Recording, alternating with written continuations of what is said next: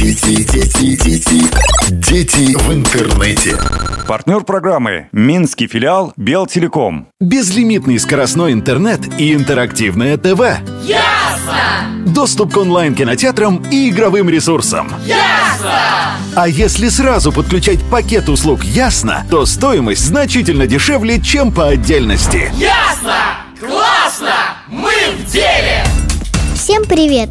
С вами Маргарита Макарова, и сегодня мы поговорим о кибербуллинге. Кибербуллинг на первый взгляд может показаться менее серьезным явлением, чем реальная агрессия, но его последствия бывают очень тяжелыми.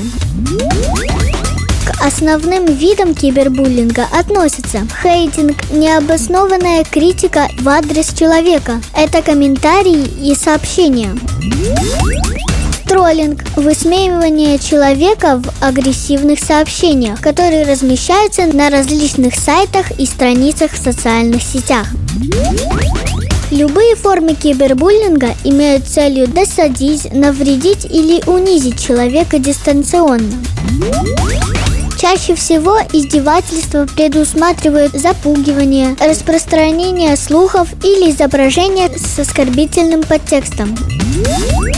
Платформой для кибербуллинга становятся социальные сети, приложения для обмена сообщениями, электронная почта, форумы, блоги, онлайн-видеоигры и тому подобное.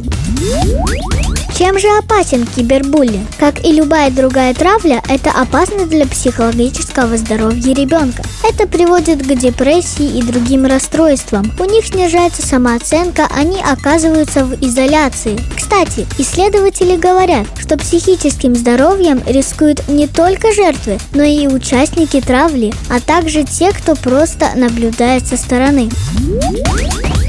Как распознать, что ваш ребенок или близкий вам человек подвергается кибербуллингу? Среди основных признаков – частые изменения настроения, нервные ответы на вопросы, для детей попытка избежать общения со сверстниками, пропуски школы и удаление профилей из социальных сетей. Конечно, ни один из этих признаков не является гарантией того, что над человеком издеваются, но они точно должны вызвать беспокойство у близких.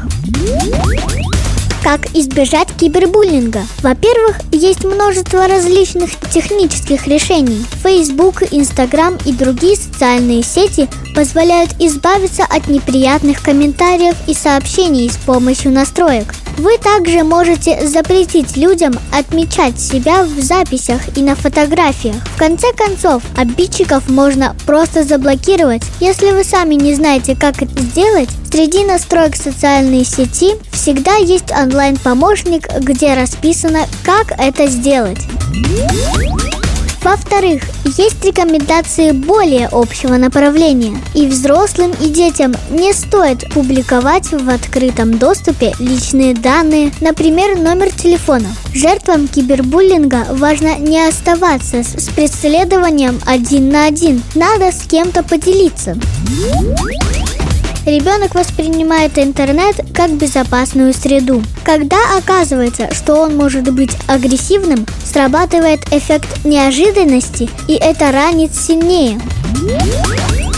Гаджет доставляет удовольствие, компьютерные игры удовольствие, общение удовольствие, ругательство удовольствие. И вдруг ребенок становится жертвой, при этом оставшись один на один с агрессором. Потому что страшно и стыдно, кому-то обратиться за помощью. Это было его персональное пространство, и в нем он неожиданно оказался уязвим. Внезапность может сыграть плохую шутку с детьми. В связи с этим современное воспитание как в семье, так и в школе должно включать обязательные разговоры о цифровой безопасности. Дети, дети, дети, дети в интернете.